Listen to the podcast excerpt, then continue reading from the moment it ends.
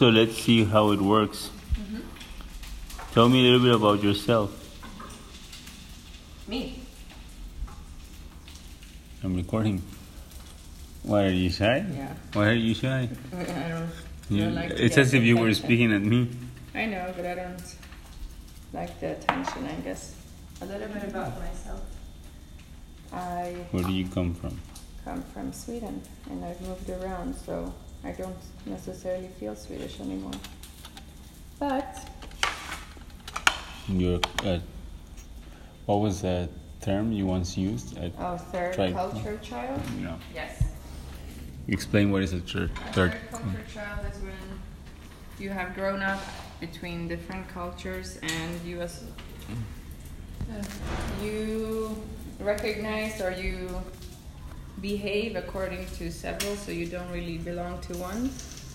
You be, you have you take a little bit of each culture you have experienced or lived in, Yeah. and uh, well, which means that it's good because you fit in everywhere, but it also means that you fit in nowhere. You're adaptable. You mean? You're adaptable, but also you don't feel at home. And you don't necessarily have a home. The problem is you move out and you, because it's exciting to leave your country, and uh, then you at some point decide to go back and you realize that it's not what you expected, it's not what you thought, and even if the place is the same with the same old friends and the same family and same streets, but Um, right. Hmm? Yes. You, you, yeah. Oh, sorry, sorry. And then you, you don't fit in because the people don't necessarily like you because you're too loud or you're too opinionated and you're too, or you're too mellow and you're too, you know, it depends on from which culture you go. There's ice there. The ice cubes. These? Yeah. if you want them. Doesn't work. So that's how I feel about my personality. I feel like I don't fit in here because people, because I have too many opinions and I have. Uh, I think opinions. I think that's the biggest problem I have. Do you, do you have opinions? Yeah. Or that I'm. I don't know. Why is that something bad? here because um, people don't necessarily enjoy women having opinions here. You're supposed to, um, among men at least, among at least older men, you're supposed to kind of, you know, sit back and, you know, you know, keep your opinions to yourself. Let the old people think the way they always thought, and you don't need to. Yeah. And that's not how I am, but that's not. Where's that? You Ham? didn't take the ham out. No, I'm sorry. But then that side of me is, is not really Swedish. Because, as you know, Swedish people don't like to give their opinions. I know. No, in Sweden you have to be normal. You have to fit in the mold Yeah. and, um, well, although I guess I kind of, I, I can pretend to fit into a mold.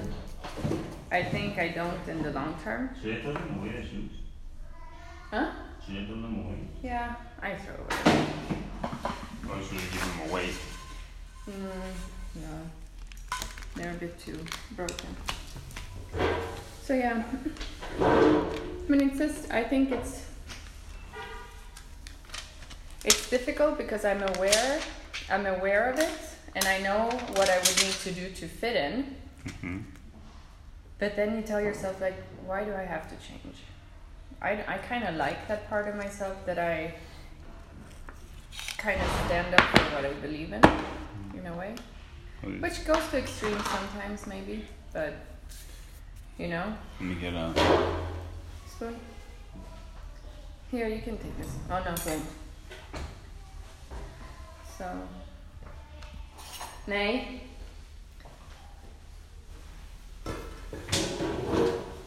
I think that you know it's important to try to learn to adapt and stuff, but like if I have to fit into a Mexican event, I can fit into a Mexican event. I'm not Mm. worried about that, you know. Mm-hmm.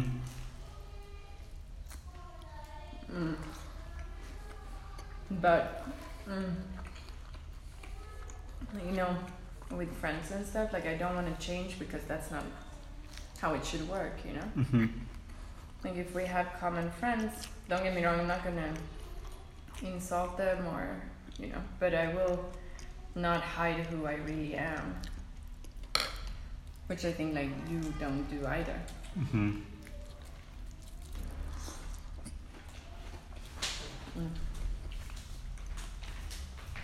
It was a nice sandwich, huh? Mm-hmm.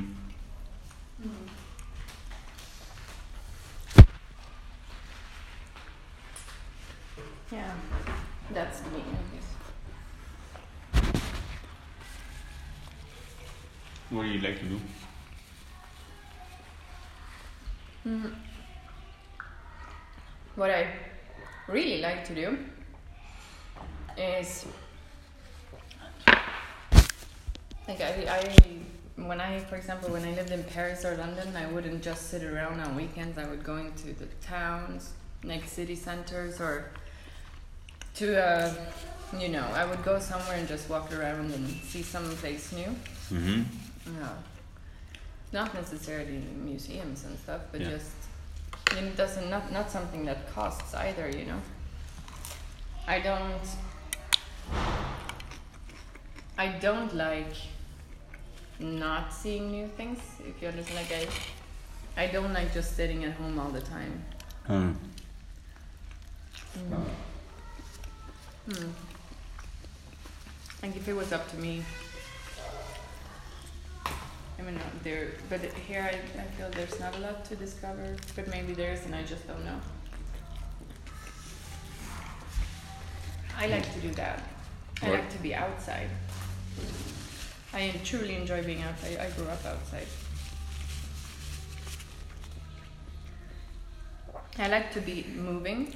what is something to discover? You mentioned that you want to discover things. What is, would be something that would Mm. interest you? It can just be like going to a small town, walking around and seeing the like the small streets and finding a place to eat or finding like a aguas frescas place that you can eat or drink, buy something to drink, you know. Mm. It doesn't need to be something great. No. Hmm. So. Mm.